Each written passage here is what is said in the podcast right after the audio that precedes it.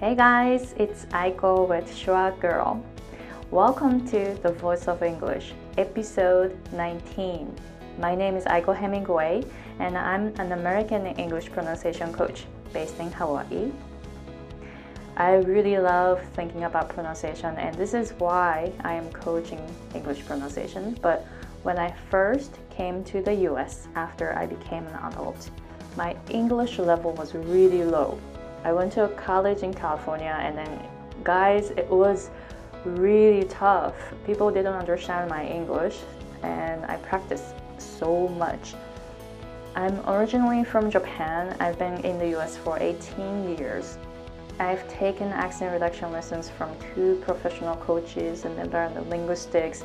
You know, I worked so much um, to improve my pronunciation, also my English. So, through this podcast, I would like to encourage you all to do what you really want to do without worrying about the language barrier, cultural differences, or communication difficulties.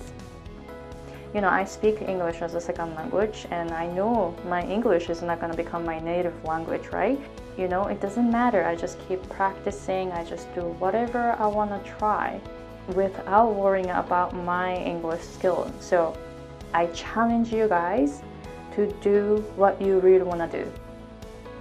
If you are listening to my podcast for the first time, thank you very much for finding it. And if you are a regular listener, thank you very much for supporting this podcast. This season two is a bit different from season one. So, in season two, I'd like to focus on building communication skills and overcoming cultural differences. In each episode, I bring a guest and he or she will give us tips to become better communicators. And I just said give us because it's including me as adult English learner.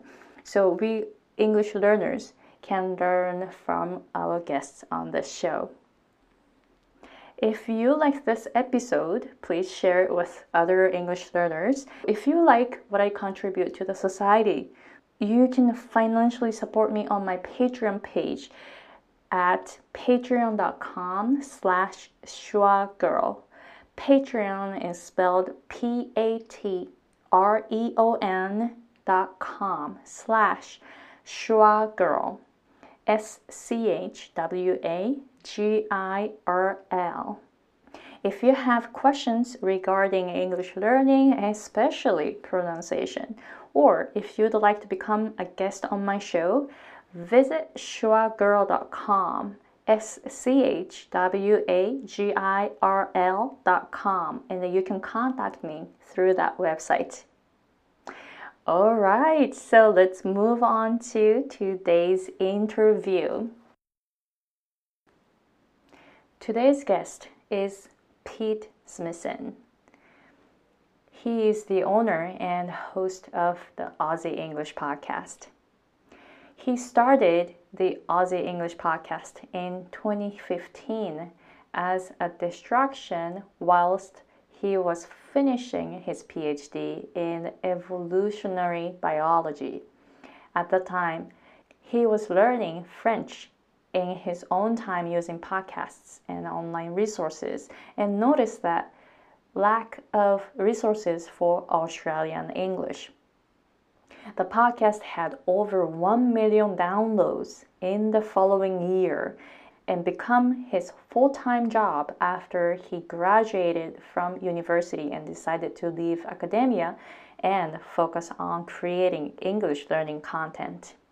He plans on doing this as long as he can as it's an absolute pleasure to wake up every day and help students all around the world improve their English. I actually watch Pete's YouTube videos because I'm learning Australian accent. He has so many great videos and podcast episodes, so I'm really excited to interview him. All right, so enjoy the conversation with Pete.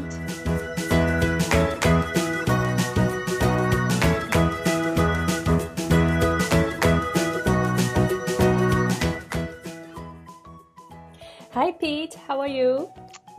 Good, Aiko. How's it going? Good. Thank you. So, thank you very much for coming to my show. No, my pleasure. I should have started with G'day. How's it going? Oh, good day. Yes. I've been watching your YouTube videos, so I really like how you start your video that way. I know I had to almost I had to turn that up a little bit when I first started because even though it is a stereotype in Australia to say "G'day, how's it going," um, it's not always what most people will say. So it was funny when I first started the podcast. I had to kind of be like, okay, how do I make it very Australian, you know? And now it's become a habit where every time the episode starts, it's always "G'day, guys, how's it going?" You know.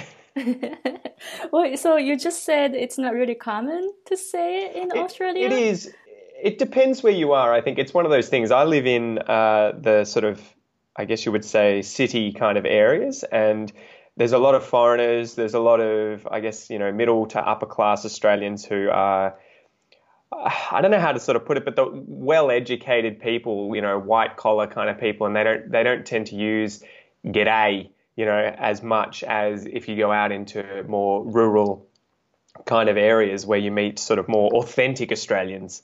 I would say, and they would use it much more commonly. So you will get it, and it, it's a, it's a weird thing where "g'day" is very Australian, but it's mainly men that do it.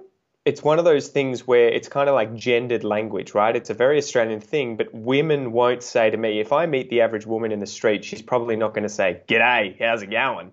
She'll probably be like, you know, how are you? How are you going? You know, she'll she'll say it a little more elegantly. Oh, I see. Okay. Yeah.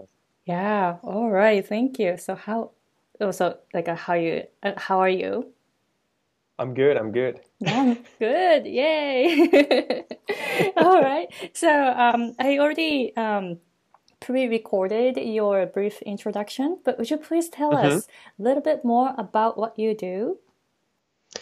So I create um, podcast material and online learning material for people learning Australian English. So um, I guess a bit of background: when I was doing my PhD, I was studying evolutionary biology in in Melbourne at Melbourne University, and I started learning French because I was it was sort of a really long story, but I ended up at a gym um, training a martial art, and I met a lot of foreigners, and I felt kind of embarrassed that I didn't speak any foreign languages, despite having um, learnt Chinese, Japanese, um, French at school. But I was always kind of like hopeless. So I decided that I'd start learning French and, and really put in a lot of effort. I was studying, you know, four hours or more a day just in my own time to sort of escape from the PhD. And I quickly got onto podcasts and using podcasts to learn French. And I found a, a podcast called Français Authentique, which is like authentic French, um, hosted by a guy called Johan. And it was amazing because he kind of had these short episodes. He spoke to you normally. You know, it gets very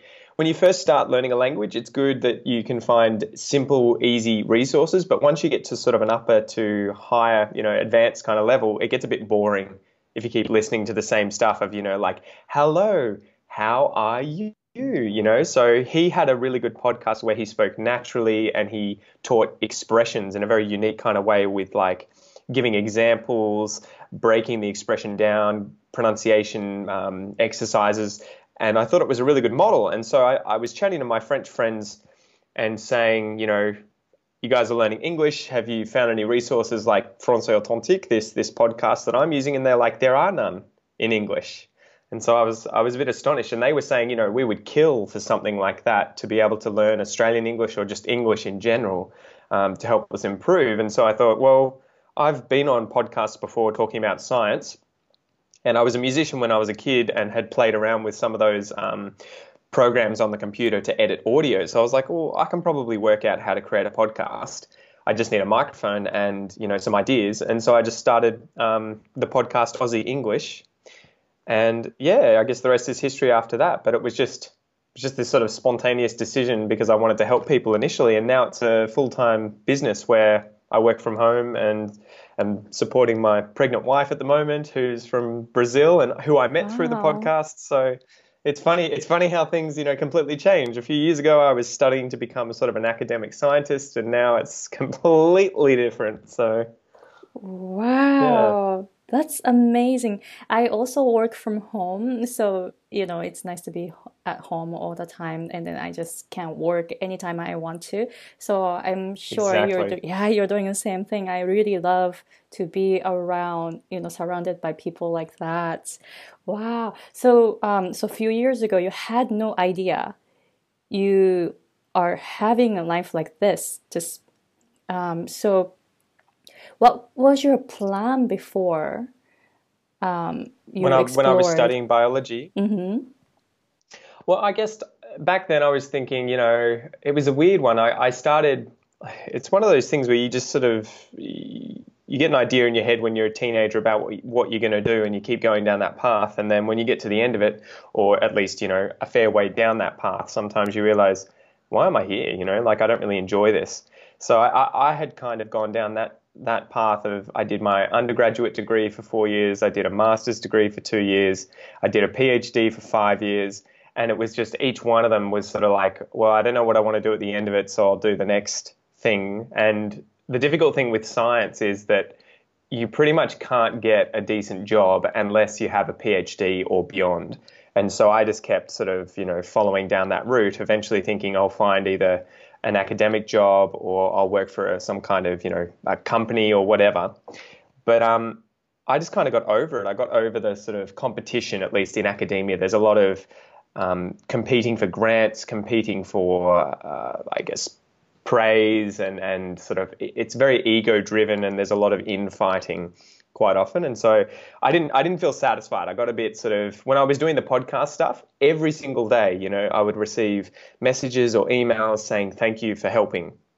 You know, thanks for helping me improve my pronunciation, my English. Now I feel more confident. And so that was I think also the the biggest biggest reason for me switching across once I had um, worked out how to make money from the podcast and generate an income was that on a day to day basis, I was engaging with people, complete strangers, but people who appreciated what I was doing and, and who I could help. Whereas when I was a scientist, or at least studying to be a scientist, it was me sitting behind a desk alone for eight hours a day. And, you know, sometimes I would talk to colleagues or sometimes I would meet new people, but it was very, it was very insular. It was very, you're on your own, doing your own thing. And there's very little sort of satisfaction from that, at least on a personal level, for, for me. Other people love it, but for me, I was a bit more, I guess, social and um, extroverted and wanted to help as many people as I could. And, and the podcast ended up being that outlet for me.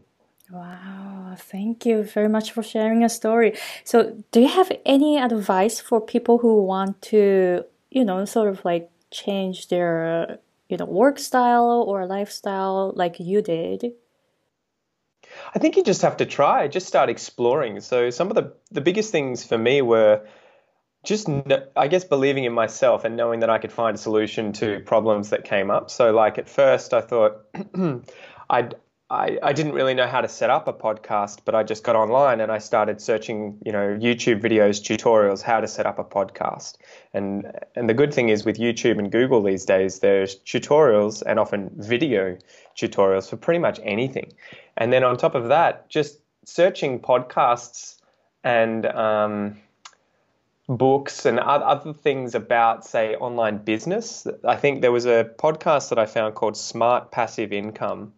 Um, by a guy called Pat Flynn, who is oh, insanely yeah. successful now, mm-hmm. and his his podcast was phenomenal help with just giving me inspiration and giving me ideas. So I wasn't necessarily listening to um, learn specific things about business, but he interviews people who are online business owners. And so from that, you quite often get a lot of ideas and you realize it's really inspirational to hear all these people's stories who came from nothing. You know, one of them was a, a lady who I think she was pregnant at home and started a business selling uh, content to learn the Hmong language, which is a dialect in China. And so she set up a whole business online selling flashcards to teach babies the Hmong dialect. And so stories like that were amazing because, you know, it, sometimes it only took a year or so before these people had left their jobs that they hated and were suddenly doing what they'd always, you know, loved doing that was very fulfilling and satisfying from home. So I would just say, try and think about what you enjoy doing. Um, try and think about problems that you can solve, you know, like, um, for me, it's it's teaching people Australian English. I saw there were no resources out there, and I had a lot of friends who were learning English, and they said, you know, we want more, we want to learn, we want to, you know, become more Australian. And so I just kind of saw that hole in the market and thought, well, you know, why not me? Why can't I go away and do that and help them? So I would just say, do that, give it a go. Mm-hmm. Wow, thank you. Thank you very much for that advice. I follow Pat Flynn too, so I learned a lot from his shows. Yeah. So, yeah, so uh, what would you like? Uh, I mean, uh, what do you like the best about your job, which is podcasting and teaching? I think the freedom, the freedom to do whatever, whenever, really. I think my, I had a moment with my dad where I was doing my PhD, I was finishing it up, and I'd almost graduated, and um, I said to him, you know, I want to try the podcast thing, but I don't know if it's going to make it. You know, if, if I can do this full time, and I'm I'm afraid that it won't work, and I'll end up at a in a desk job working nine to five. You know, uh, day in day out, and, and pretty unhappy. And he was just like, "You're never going to do that." in that he he he's like, "Look at your uh, personality, Peter. Like that's not." That's not what you're going to end up doing. You, you'll end up making it. You can solve problems, you can sort it out, but sitting behind a desk isn't isn't for you. So that was, I guess, the sort of moment where it clicked, and I was like, yeah, okay. And yeah, that, that's that's the best part. That, that's the part that I love about this job is that I can work in the morning. I can then go away and you know drive off down the road and, and have a beer with some friends, and then come back do some more work later on. So that the freedom I think is the the biggest part about this this job that I like. And on top of that, I think I like the model, like the stuff that I learned from the passive, um, the smart passive income podcast was just trying to create uh, stuff that you can sell that you create once that keep gener- that keeps generating an income for you. And so it's kind of like smarter working, right? You you create a course and that course can be, you know, it takes you 10, 20, 30 hours to make. And then after that though, it keeps generating income for you even if you never touch it again. So that 30 hours of work keeps making money even after you've finished the 30 hours, right? As opposed to, say, going to your day job and you have to put in eight hours a day and you only get paid per hour and you never make money from the hours you put in again in the future. So I love that model too, where you can create as much content as you, you want. And if you can sell it, the content keeps creating uh, income for you and you don't just get paid per hour, I guess. I like that model. Wow. Yeah, actually, I am doing that too. So I really love the lifestyle too. Yeah, exactly, exactly. Well, is that something that you really enjoyed too when you started this and realized, holy crap, like I have so much more freedom now? yes, yes. All right. So as uh, so you are um, Australian English coach. So would you um give me like a mini lesson of like how you usually teach Australian English? So I guess if I'm if I'm giving private lessons and the person's come to me and they're asking for me to sort of assess their accent and give them some advice, I tend to focus on the vowels first. So quite often most English learners will be able to get their head around the consonants in English. I think, you know, there'll be some difficult ones like the th, which tends to be difficult for everyone, um, and then nailing maybe the t flap. And I think for Japanese people, for example, um, the l and the r is very difficult. So for words, I think I had a Japanese student yesterday, and she was trying to say temporarily. Wow! and was, we were we were practicing that for a while, and it's funny because it's obviously something we can do naturally, but you know, you have to you have to understand what everyone's strengths and weaknesses are based on their native language. So I guess I would I would have a listen at the consonants, but usually they nail most of those. So You can get most of them right pretty easily. But the vowels tend to be, at least for different dialects of English, typically it's the vowels that differ the most. So, for instance, and one big example in Australian English would be we can say can and we can say can't and we don't have to say the T on the end of either of those, and we know which one's negated, right? So I can do something. That's, you know, not negated. I can do something. But if we want to say I cannot do something, we can say can't. So instead of pronouncing the T as the Americans would do, you know, they would say can and can't, we can change the vowel sound and it changes the word for us. So we don't have to pronounce the T at the end to show that it is negated. So I can't come tomorrow. I can't come. So we do, in Australian English at least, we have some of these vowel differences that we can use like that. Can't. And another big one is once we usually go through the vowels and I work out the difficult ones, I think one example is it and eat. Those two, the, the long E sound versus the short I sound tends to be a very difficult one for people. Mm-hmm. And then the diphthongs, I usually focus on those. And one of the biggest ones, if you want to nail Australian English or at least sound more Australian, the one of the number one vowels, the probably the most prominent vowel to nail is the O sound mm, in Australian English. That's really hard do, for me. yeah, that's I and you need video to kind of see how I'm doing it, but it's effectively when you start, you go oh, and you you make it sound like you're saying the the vowel oh, like hot, right? Oh, oh. oh. And and so you've got a, a wide kind of mouth with well, not wide, sorry. It's like a a tall mouth with in the shape of a ring. Oh, and then the jaw comes up whilst you're making that sound, and it gives it that kind of uh, change in vowel. It turns it into the diph- diphthong. So you're going to hear oh. So you end with an oo sound, oh. But that is a very stereotypical Australian vowel sound. So you'll always know when you just heard me say it. You'll know when people are Australian, especially when that vowel comes out. It's one of the biggest ones that if I hear, I'm like, oh yeah, they're Australian. Yeah. So would you please give me that little um, lesson how I get O sound? All right, so you would do you would try and say oh, right? So the oh. sides of your mouth come in and it's like if you were to look in a mirror, oh, it looks like a an oval, like an almost like the shape of an egg, right? But it's sort of vertically tall and it's kind of pushed in from the sides. So oh. Oh. Yeah, oh, and then as as you you're saying the vowel, the bottom of your jaw comes up, so it gets closer to the top of your mouth, and you'll end with the sound ooh. Ooh, ooh. Yeah, like like in the uh, in the word food. Food. Ooh. Yeah, that's it. So you're gonna have this sound of oh. Oh. Uh, ooh. Oh, oh, ooh. So you need to bring the sides of your mouth in a little further, I think, based on what I can hear. Further. So it should sound like oh, ooh. Oh, ooh. That's it. And then you make it smooth. Oh. Oh. It's getting there, it's getting there. But don't move the tongue. The tongue's oh, lifting up yeah. to sound like a bit like an R. It should just be flat. And that's another point in Australian English.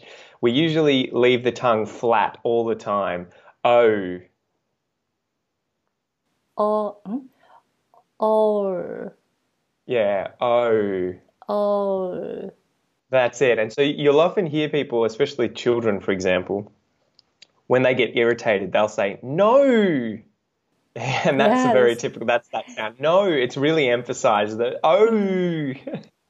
wow. Wow. Thank you. I'll keep practicing. So, wow, that's good. I mean, uh, we only have, uh, right now, we only have audio but yep. you can you can tell that how I'm moving moving my mouth and also the tongue actually I moved it up so you were able to hear it so that was amazing wow yeah it just takes practice it's difficult though at times and I think a big thing I've noticed too especially with Asians mm-hmm. and Asian languages is that I think you guys don't very often have um, the sides of your mouth don't often come in to make a ring for the lips you know like in those ooh ooh um, O kind of sounds where the sides of the mouth really come in close.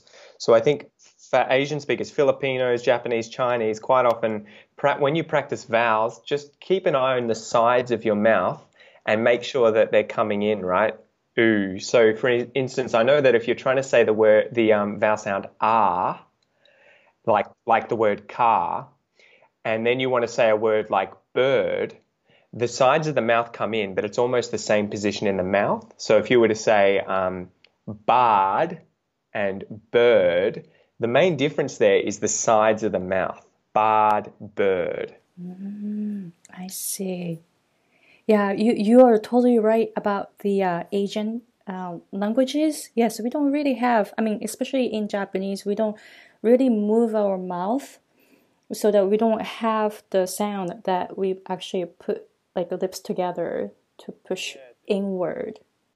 It's funny because I never, it was never something that occurred to me before teaching English, but then slowly through teaching different people with different languages as their native languages, you kind of start seeing these patterns of like, oh, okay, you guys just don't ever use this sort of sound in any languages from this area. So I'll give you one more, I'll give you one more piece of advice if you want to sound Australian. The one of the biggest things is not pronouncing the R at the ends of words and unless, or even within words, unless there's a vowel after it. So there has to be a vowel sound after the R for it to be pronounced. And so you'll hear this. If I say car, there's no R like er sound at the end of that word, right? Like an American would say car. Australians leave the tongue flat and it's just a, a long vowel. The R shows that it's a long vowel. So bar, car, cur, um, what is law, all of those are just long vowels with no R, whereas Americans would say law. Like if you're talking about folklore, it would be with an R at the end. However, we do pronounce it if there is a vowel sound after the R to link it, or it would sound very strange. So, for instance, the car is outside. The car is outside. We wouldn't say the car is outside. You need to put the R in there to link it. The car is outside. Mm, okay. Oh, so um, even though the word ends with R, so it's car, but if you add a vowel to it, oh, oh I'm sorry, I'm getting confused. So if no, no, no, you're right. You're right. So it's it's without if there's no vowel after it, or if there is a um, a consonant after the word car, or any word that ends in R, like Peter, you don't pronounce the R. If there's a vowel after that R, though, like um, Peter is, you would say Peter Riz. Oh, got it. So whereas I would say if it was a consonant, Peter looks good. You know, Peter looks good. Peter looks good. No R. Peter Riz outside. Peter Riz outside. Then you will say the R. Oh, okay that's a very very Australian thing, and I think the British do it. That's where we get it from too. To a to a lesser extent, the British do that as well. Oh, okay. Well, actually, I had a question from my uh, follower who lives in Australia, yep. and she was wondering, like, if you would um, explain the difference between the cultivated Australian and the uh, standard English accent. Well, yeah, that's a tough one. So Australia is a unique kind of country because at least with with um, regards to dialects or accent differences, because it's it's not really regional. You're not going to go from Victoria to Queensland and see a big change in in accent with regards to regions, like in America or in Britain. In Australia, it's more um, class based. So the more educated you are, the less strong your accent tends to be, and also um, rural versus uh, city based. So again, people living in cities will speak probably more like me with a general accent that isn't overly strong, but people further out in the country uh, will speak with a stronger accent and that'll get a bit more nasal, right? So they might speak, they might talk a bit more like this and they'll say, use a lot more slang and say, how's it going? What are you up to? And they change the the accent will get stronger that way. But that's kind of anytime you find people away from the cities or people who haven't gone through a lot of education, and that's not to say that they're dumb, but I think the accent gets pushed out of you the more time you spend in in places like universities.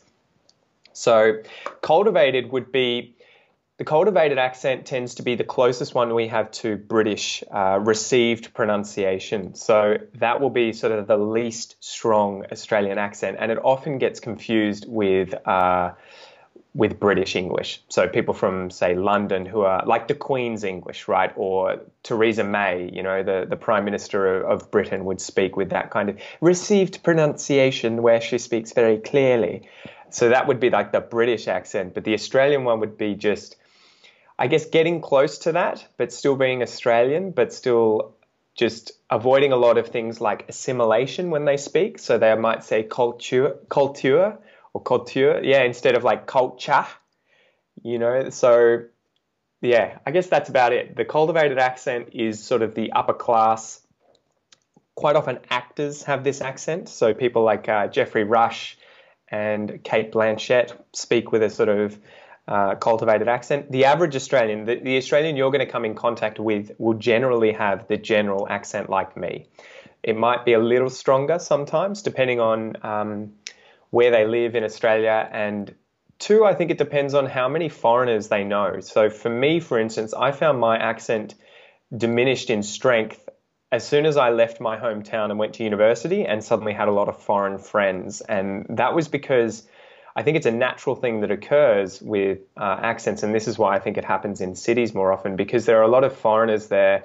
And if you speak like with a broad accent that's difficult to understand, or you use a lot of slang and a lot of culturally specific um, expressions, you're going to have to repeat yourself quite a lot and explain what you mean to foreigners because they're not going to be used to it. So I think it has this kind of passive effect of reducing the strength of accents when you go to places like that. And I think that's what happened to me. And from teaching English too, I noticed that I use a lot less slang unless I'm actively trying to teach it. Wow, I never thought of it, but yeah, you are totally right. Like living it in a city, you talk with different people with different backgrounds. So yeah, and it gets annoying, why. right? Because you you'll be there and you'll be trying to have conversations, you know. And if I walked in there and said something like, uh, "What are you guys doing this arvo? Want to go to the beach? We'll grab a barbie. We'll have some, you know, stubbies on the beach." People are just going to be like, "What the hell are you talking about?" And then you have to explain yourself. Look, do you want to go this afternoon? Do you want to go to the beach and have a barbecue and grab some beers? And so you just get sick of repeating yourself. And so to, to avoid doing that naturally, you're just going to stop using the language that is causing you to constantly clarify, right? Mm-hmm.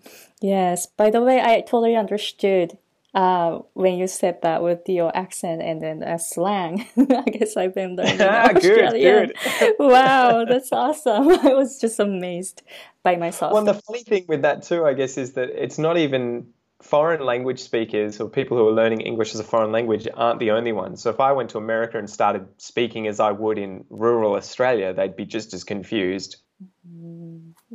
Yeah, wow, thank you. Thank you very much for your um wow, sharing your story and then yeah, it totally makes sense what you said. You said you learned the French, so um, yep. and then you you know you're teaching English to people from different background. So have you experienced any like communication difficulties and what were your what were they? So do you mean do you mean for me when I'm speaking a foreign language, or do you mean for people speaking with me in English? Oh, um, do you have both experience, like in both ways? It happens all the time. So especially at the moment, I speak um, Portuguese most of the time because my wife's Brazilian, and so I've been learning that language because we want to raise our kids um, speaking Portuguese in the house as much as possible. I want I want them to have that culture, so that's really important to me. And um, this is, it's really funny because I guess I'm a bit of a clown. I like to joke around, and my approach to language learning is I don't want to say unique because I'm sure other people do it, but I'm sort of a bit more I like playing with words, playing with sentences, and kind of making a fool of myself in order to learn how to, to use things properly. So, quite often I come up against things where I'll say something incredibly stupid or, you know, accidentally. So, for example, one of the confusing things in Portuguese is um, for an English speaker is learning how to use their nasal vowels.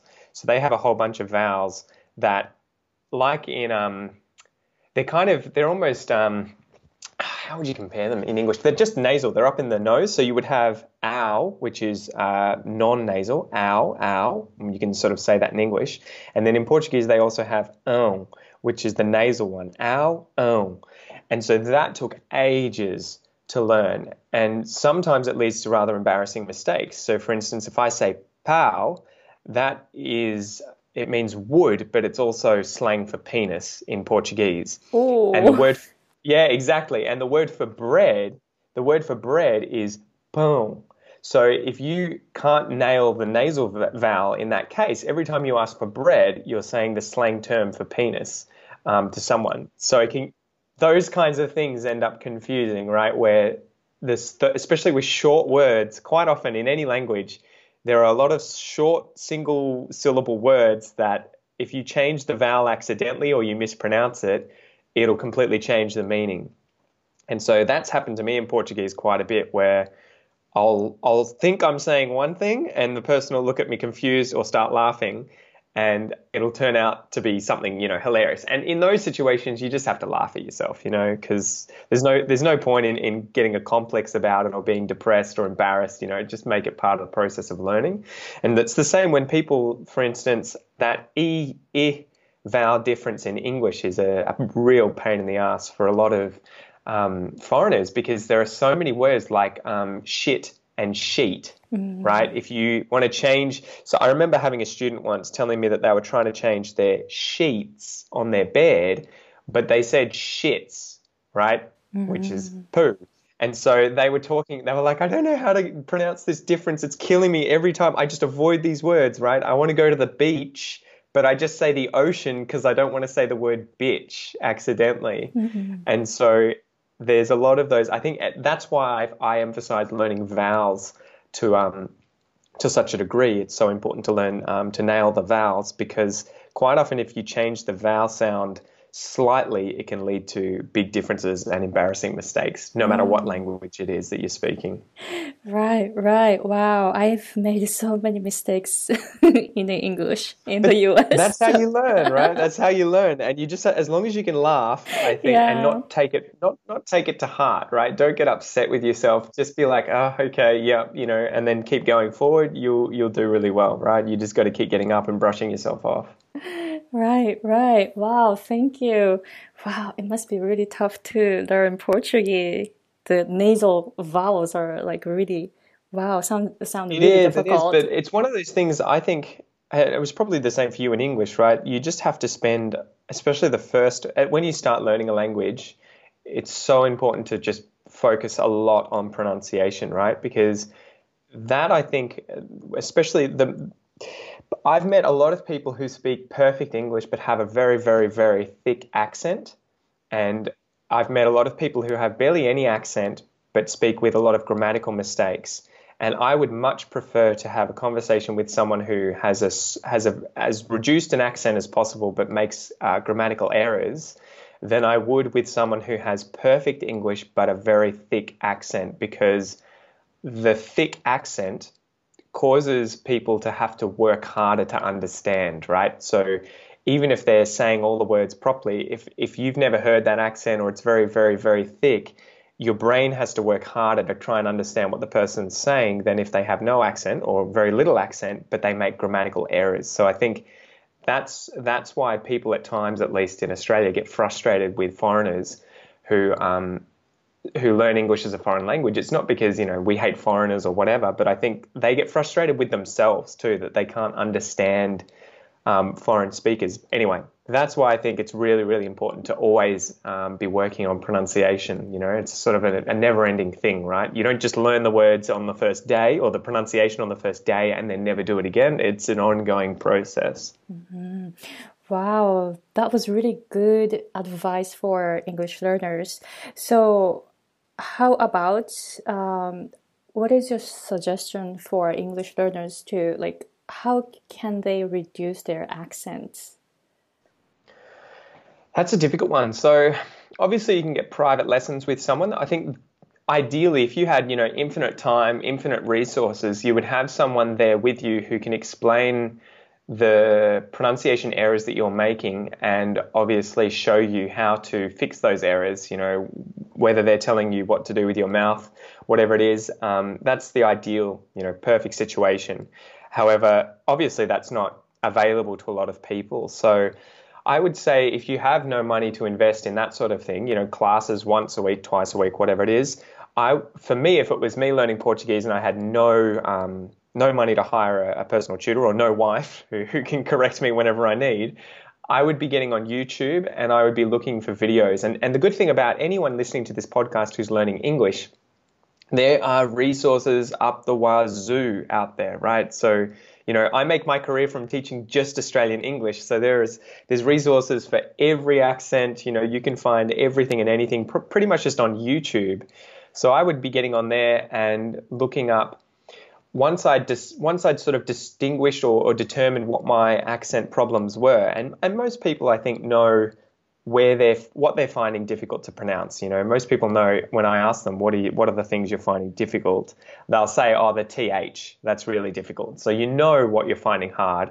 So I would be doing a lot of research on uh, YouTube, finding tutorials showing me how to do the mouth movements. I'd be practicing in front of a mirror. I'd be listening and repeating, so trying to hear the person say it watching their mouth, then watching my mouth as I said it to try and really get it uh, correct. I'd then be also looking for minimal pair resources. So this is really, really crucial. If you want to learn the difference between, especially for listening comprehension, between two very, very similar sounds, it's really important to try to find minimal pairs. And, and that is where you find um, sets of words, usually lists of words, where there's pairs of words and the words only differ in a single sound. You know, it could be a consonant or it could be a vowel. For example, um, it versus eat. The, the vowel sound differs between those two. So if you can find lists of minimal pairs online for English, there should be heaps. Um, with the audio, where you can hear those two words said side by side, you will improve your listening comprehension for sure because you'll now be able to hear them right next to one another and distinguish between them. And hopefully, too, if you can practice saying them, you'll be able to really distinguish between how to pronounce those different vowels, too. So that's a, a really good way of, of trying to improve your pronunciation on your own. It's, it's just finding those sorts of resources. Mm-hmm. Wow, thank you very much. I'm to make sure that I put this one as a as my notes uh, on my website too. Wow, thank you very much. No, it's my pleasure. And that was the same for me in Portuguese, right? So they have um, on, ang, on. Like there's a, about five different nasal vowels that they had. And at first, when I heard them, they were all the same to me. I, I, it's like the Japanese with L's and R's, right? You hear them both and you're like, that's the same thing. And so for me in Portuguese, it was like, what the hell? They, they all sound like the same vowel and I had to sit I had to sit down and listen to them side by side. You know, I would hear oh and eng, and I'd be like, ah, oh, okay, now I can finally sort of get a grasp on this. And then through through doing listen and repeat exercises where you have people saying a sentence in Portuguese, in English, whatever it is, and then you repeat that sentence, especially if that sentence has those minimal pairs in it, that that's just a passive way of building up your pronunciation abilities you know? So just always be working on that listen repeat listen repeat exercise sort of style. Mm-hmm. wow thank you thank you. How about like a cultural differences? Like have you experienced any culture shock? Do you mean from people coming to australia? Yes or you know living with your wife who has different background too. Yeah definitely. So I think one of the biggest things about Australia is that we are very anti class. We hate class differences. So most Australians constantly are trying to show you that they are just normal people, right? So this is very different, especially for people from places like Asia and even places like Colombia, I, have found with a lot of my students where the societies are a lot more class based. You know, I know in Japanese you have to use very um, polite language when talking with your boss or with your grandparents compared to talking with your child or your employees. You know, that there's a, a lot of structure there. In Australia, that is not the case, even more so than Britain, especially Britain, and more so than America. And I think that comes from the fact that we were colonized Australia was colonized by the British, but the people, the vast majority of people who came to Australia, at least initially, were convicts. So they were prisoners, effectively slaves from England, who quite often were given life sentences to come out here for trivial things like stealing a loaf of bread or stealing a handkerchief because at the time, the British had too many people going to jail and they wanted to get rid of them and they also wanted to colonize places like Australia. So they made up a lot of these really, you know, these crimes that they would give people as young as 12 years old sometimes, a life sentence in Australia. So we ended up being founded by effectively prisoners who hated the upper class and who who despised the people above them, especially, you know, the upper class. And so the language that we use is very informal, even with people who are above us. You'll see our Prime Minister on TV and he'll be speaking like a standard Australian. He'll, if he meets a standard Australian, he'll probably emphasize the Australianness, right? He'll be like, G'day, how's it going? So Australians are very informal and we don't like putting ourselves above other people. So we don't often use words like sir or madam when talking to people. And if you say those kinds of words to people, quite often they'll feel uncomfortable. So I remember working in a restaurant as a waiter, and a, an elderly man came into the restaurant one day, and I said to him, um, Can I get you a table, sir? And he was Australian, and he said, Do not call me that. My name is David. mm, and wow. so, as it's it's very difficult to get used to that in Australia. I think most people, especially from Asian cultures, want to be very polite, mm-hmm. and it takes time getting used to the fact that many Australians don't don't want to be treated um, like they're above you, you know, in in social status or anything like that. So getting used to just just calling people mate or you know you guys when referring to a group of people.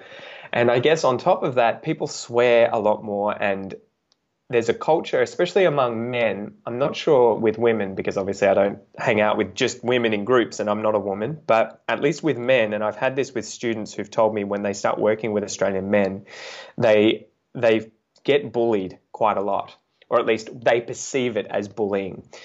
In Australia, we tease each other quite a lot, especially friends. It's it's a very weird kind of culture where the closer you are as friends, especially if you're men, mm-hmm. the more the more fun you'll make of each other. So you'll often call each other names, you'll tease each other, and it's it's a way of us bonding. You know, it's how we show that we like someone. And so I found with a lot of foreigners who come to Australia, quite often they ask me, why are these um, people at work teasing me or they're, they're making fun of me? And quite obviously that can happen where it's, you know, it is bullying and it's not good. But I try to tell them that quite often it's going to be a case of them sort of testing you to see if you can deal with these jokes and for them to bond with you because they know if they can tease you and you can tease them that you're friends. And so that as well, at least for men in Australia from that have come here from other countries, that tends to be something that takes a while to get used to our culture of teasing one another. Mm. Wow, thank you very much. That was actually really good advice for especially like Asian people who are trying to get into like you know the local culture in Australia. Yeah, it's not easy. It's not easy, and so I think too. I think getting used to swearing in Australian English as well can be difficult, and and not not just swearing, but using slang and different kinds of expressions. And so I'll meet quite often students. I had a Colombian student who was very upper class, very educated from Colombia, and they have like five or so different classes and the lower you go, the more slang and swearing they use. And so she was very sort of adamant that she would never swear, she would never use any kind of slang, even standard Australian slang, you know, saying arvo instead of afternoon. And I said to her, you the more that you at least use slang words, the more you're reducing the barrier between you and other Australians if you meet them. So I, I always encourage my students if you hear people you're talking with using slang, or if you hear them swearing too, you know, and it depends on the degree of swearing. But if you're speaking with someone who's just having a normal conversation with you and they start swearing or they start using slang words, I think you know in that context, in that conversation, that you can use the same language, right? So I kind of use it as match whatever you're um, faced with. If you hear slang, don't be afraid to use it. Um, if someone's swearing and it's obviously not that they're, you know, swearing at you, and then it's obviously a a space or a conversation where that kind of language is more appropriate and it's a way for you to bond with those people. Mm-hmm. Wow, awesome. Thank you. Thank you very much for your advice. Oh, all good. So, how is, you know, you obviously like experienced a lot of cultural differences, also like communication differences. How is your experience helping your career and also life? I think you just you learn to be a lot more patient with people. Like there is a stereotype in Australia with, um, especially people who are from rural areas or parts of the country that don't have a lot of foreigners. They're very intolerant, or at least impatient. So they're not necessarily you know racists, but they get impatient because they've just never had to deal with people who don't speak English, and so they'll be like, "Why don't you speak English?" Or you know, if you have a strong accent, they'll be like, "I don't understand you." And I think I've had students who find that very frustrating too at times. And I just try to remind them that it's not a reflection on them or their English or them as a person, but quite often it's that this person is obviously frustrated and doesn't know how to mitigate that because they don't they can't understand it. So for me, I've learnt to be very very patient um, with people and obviously now I you know I find it very easy to communicate with um, foreigners because I'm always around um, and also I think I just appreciate having learnt a foreign language or a few of them to basic fluency at least I appreciate just how hard it is and teaching English too I appreciate just how dumb the rules are right the the spelling of words isn't standardized. So mispronouncing things is almost uh, you know going to happen in every single every single conversation that you have if you're a foreigner because you know English is a nightmare if it's not your native language. So I think having that appreciation for learning foreign languages um, has definitely made me more patient and understanding of, of foreigners. And especially, it's really funny in Portuguese, for example, there is a few examples where the spelling doesn't match the pronunciation. And I remember coming across that when I was first learning it and being like, what the hell? How is there this? It's spelt this way, but it's said this way. That doesn't make any sense. And I remember someone talking to me and being like, hello, English. it's like every other word is like that in English. And so I definitely appreciate and, and respect people who have taken on English as their their sort of, you know, challenge or goal of, of thing to master because it is so it's it's very easy to get the grammar I think. Eventually, that's pretty simple, but the pronunciation's the hardest part. I actually know a lot of Japanese people who are having a hard time pronouncing because they're looking at the spelling. So, do you have any advice for them to be like staying away from spelling and start listening to the actual sounds? Oh, I think that that's the difficult part, right? You need to kind of start detaching yourself from the spelling when you're learning um, to say certain words, and I, it, it's such a hard thing to do. I think you have to you have to practice just listening and repeating people without looking at the words, but then also when you're reading out loud. Um, you get used to to not sounding out words. I guess you know you, you see a certain word and you know what it is and you just say it. So, for example, what's what's that one? Um, English can be difficult, but it can be learnt through um, tough, thorough thought, though right? So that's that's an example of where you have O U G H pronounced in five different ways. I think, like through, tough, thorough, thought, though. And for me, when I see those words, I'm not sounding them out. Obviously, um, I just say them. I just know from looking at the word. And so I think you have to kind of just practice doing that. And the only way to do that is by making mistakes many, many, many, many, many times. Mm, okay. Wow. Thank you very much. Wow, yeah, we, we, we really need to make mistakes. Otherwise, we don't learn. I think too, if you can, yeah, I make as many mistakes as possible. I I think I do. I do a martial art called Brazilian Jiu Jitsu, which originates from Japan, but it, it, it, sort of got developed and changed in Brazil. And I remember talking to my coach because I was getting frustrated at um, at making mistakes, and he was just saying, "How many do you think I've made?" You know, and he, he was always saying, be the person who gets on the mat to train and, and whose goal it is to make the most mistakes that day. And I think if you can change your psychology, you know, change the way that you look at things or think about language learning, instead of thinking, I want to have a perfect conversation um, and I'll only be satisfied if I have a very good conversation with no mistakes, if you change that and instead be, I will only be satisfied if I have made 10 mistakes, the good thing from that is that failing is winning, right? So the, you you no longer have that stress on your shoulders of oh my god oh my god I can't make any mistakes. That's the only way for me to win. Whereas now you go into it and you're like oh my god if I make any mistake I'm doing well you know? So it, it lifts that weight off your shoulders if you can have that kind of attitude. Wow. Wow. Failing is winning. I've never heard of this. So well I just wrote it down I am sure I wasn't the one who came up with that idea, but definitely just go into things, no matter what you're doing, whatever you're trying to learn, and instead of saying I want to do the thing perfectly, have the attitude of just saying I want to I want to do the thing so much that I have made a lot of mistakes, and then I sh- I that's a sign that I have made a lot of progress. Okay, so I've gained a lot of experience. The mistakes is a sign that I have I've progressed. Mm-hmm. Wow, thank you. It's just that like a mind shift is very, very important. Well, you need to get used to improvising too. I think when you have conversations, right, and you say something, and someone says to you, "Huh?"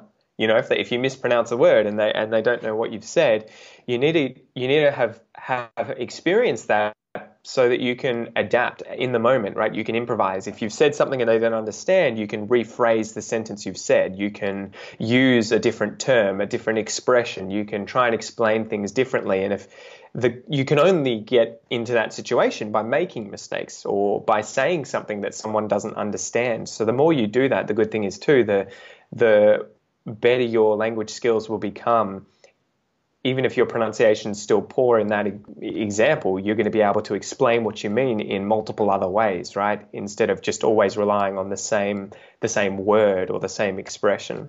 Right, right. Wow, thank you very much. Oh, my pleasure. So, um, what do you wish uh, that you'd know when you began your career as a podcaster and also a language coach? That's a good question. What do I wish I'd known? I don't know. That's a, that's really tough. I think I wish I wished I would have I would have wished that I um, would have started monetizing quicker. Right? I would have realized that I, I can I can make money from this sooner so that I could have transitioned quicker into doing it as a full time job because for about a year I was just putting content out there for free and I didn't have sort of any understanding of how to turn it into a business online and everything. But I think even though wishing that, I'm kind I'm kind of glad that I didn't know because it was a very long process of learning and discovering things and improving and making a lot of mistakes from which I, you know, I grew. So yeah, it's a tough one. I think too, just maybe to have had more faith in myself and to stress less about being perfect, like the what we were just talking about, putting a lot less stress on myself about nailing um, every single thing that I did and making sure that I did it perfectly. I think if I had just relaxed a bit more at the start and um, just had fun with the process, I think that would have been good advice I could have given myself. Mm, wow, thank you. I'm pretty sure like a lot of people are just waiting for the right moment to start something new. Do you have any advice for them like um, instead of just waiting, do you have any advice for them to like get them started? Just I think it's so cliche, you know, people always say just do it, just do right, it. But yeah. I think I think and this is something I learned from the Smart Passive Income podcast, it's getting that minimal viable product um, ready and starting, right? So what what does that mean? It's kind of like get the very basic thing that you need made so that you can begin doing your thing right? It doesn't need to be perfect. Don't spend a year trying to perfect you know the product that you want to sell or the podcast that you want to make.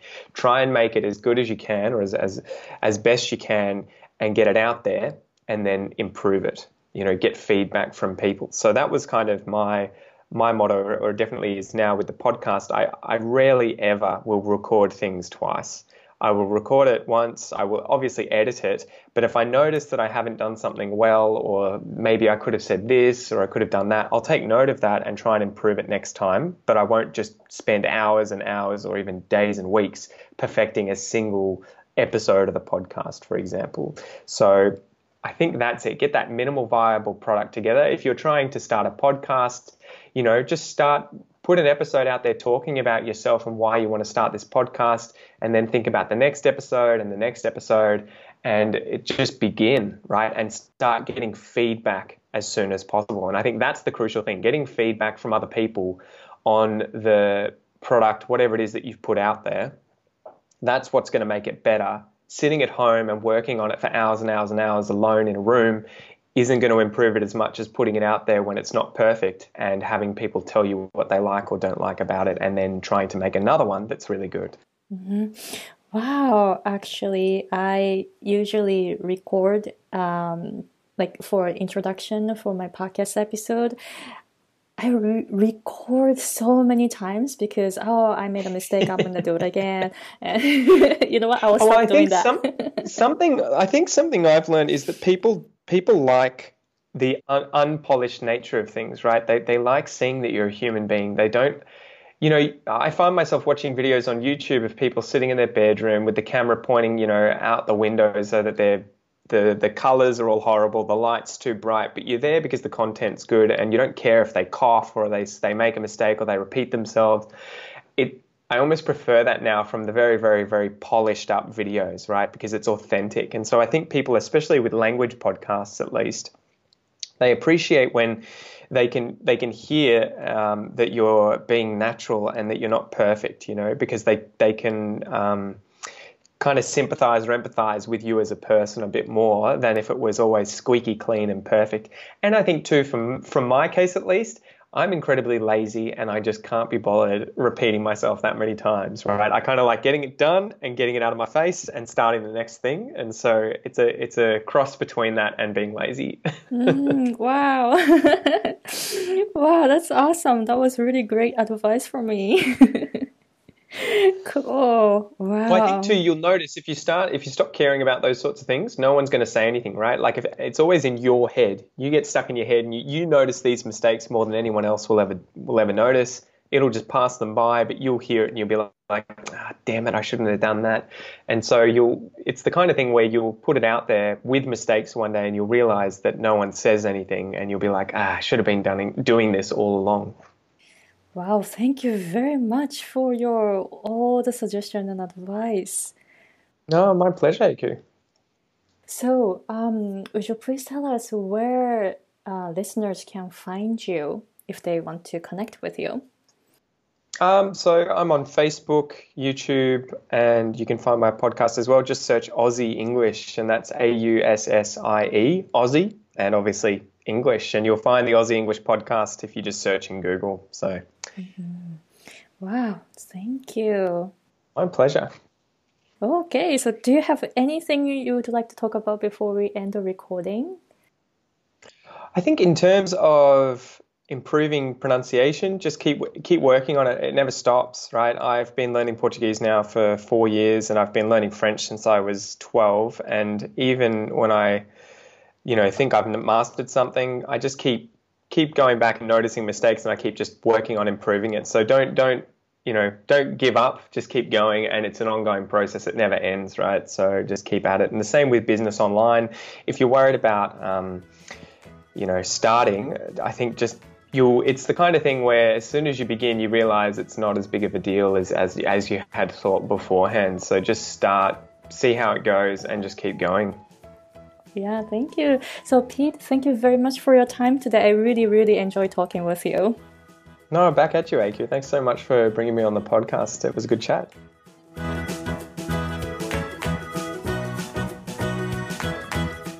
So, that was the conversation with Pete. How was it? I was so inspired by him. I was really encouraged. So, I hope you guys are encouraged so please check out his YouTube channel and also podcast. I'll put all the links on my website www.schwagirl.com so you can check out his social media. All right, so this is the end of episode 19 of The Voice of English. How was it? Please let me know your feedback or any comments or if you have any questions about English learning or pronunciation, or if you'd like to become a guest on my show, please contact me through my website www.schwagirl.com. S C H W A G I R L.com. In episode 20, I have a guest based in Japan. So don't miss out the next episode and talk to you guys later. Bye.